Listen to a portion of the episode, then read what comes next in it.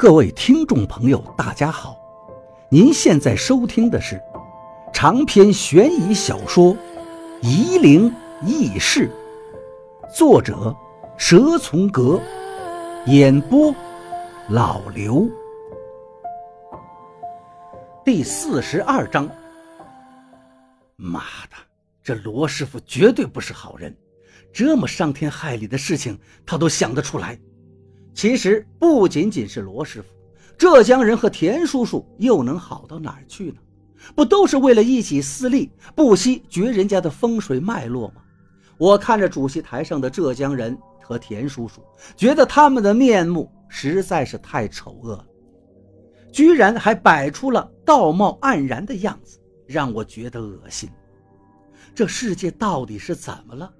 到底是他们太现实，还是我太幼稚？我看着罗师傅站在雨水里一动不动，仿佛雨水都是从他身体直接穿过，他好像就是一团影子，根本不受外界事物的影响。我直愣愣地看着他，恶狠狠地看着他。为什么一个拥有这么大本事的能人，总是要做一些缺德伤阴的事情呢？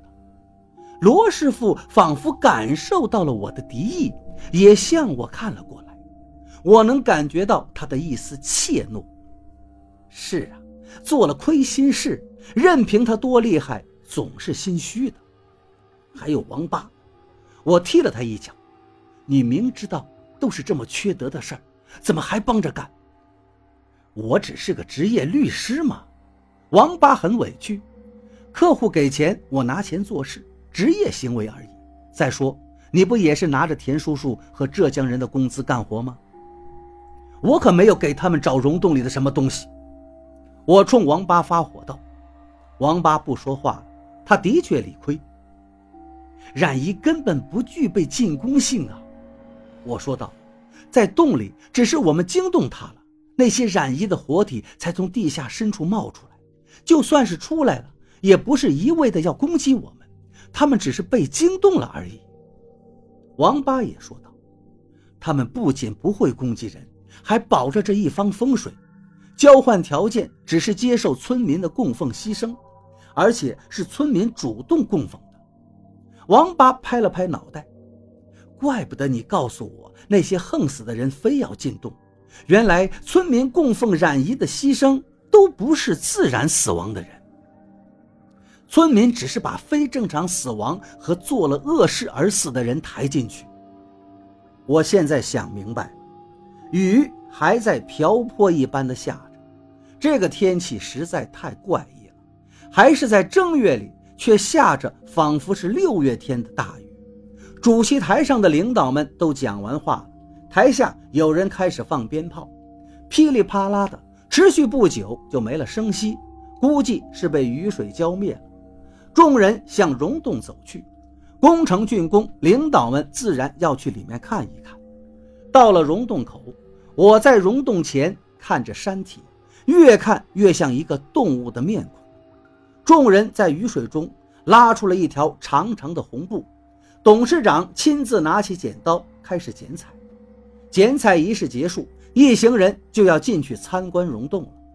罗师傅和董事长田叔叔紧紧地挨在一起走着，我知道他们这是要进去摘取那血石，一般人是取不下来血石的。罗师傅肯定有办法，我估计田叔叔和董事长已经商量好了如何分配血石的好处。看着他们面带微笑的样子，我心里恨恨地想着：最好让冉姨把你们都给吃了。他们一个一个往里走，一个随从走在最前面，随后走的是董事长，然后是田叔叔，接下来是罗师傅，招商局的女办事员也进去了，然后就是王八、董玲、娟娟，还有一些公司的其他职员。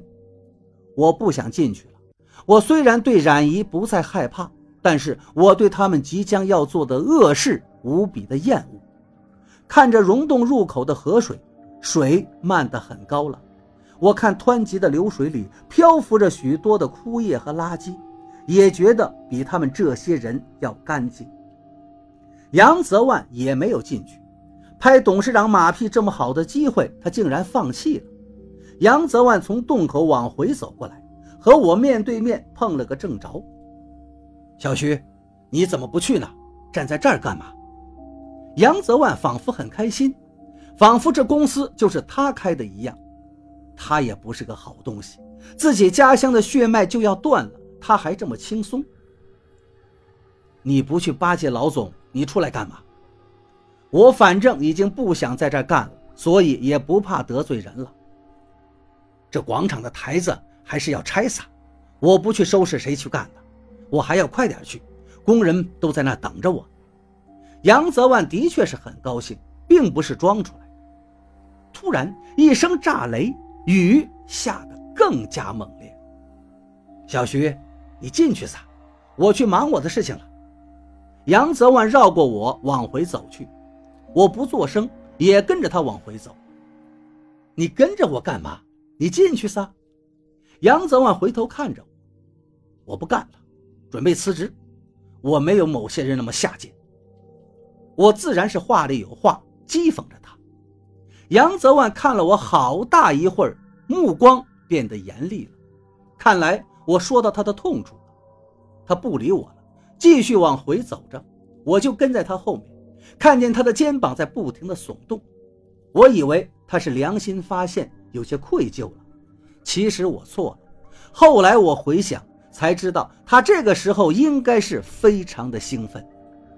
天空中又传来一阵轰隆隆的雷声，这雨到底是怎么了？更加过分的下着，仿佛雨帛在空中打翻了水盆一样。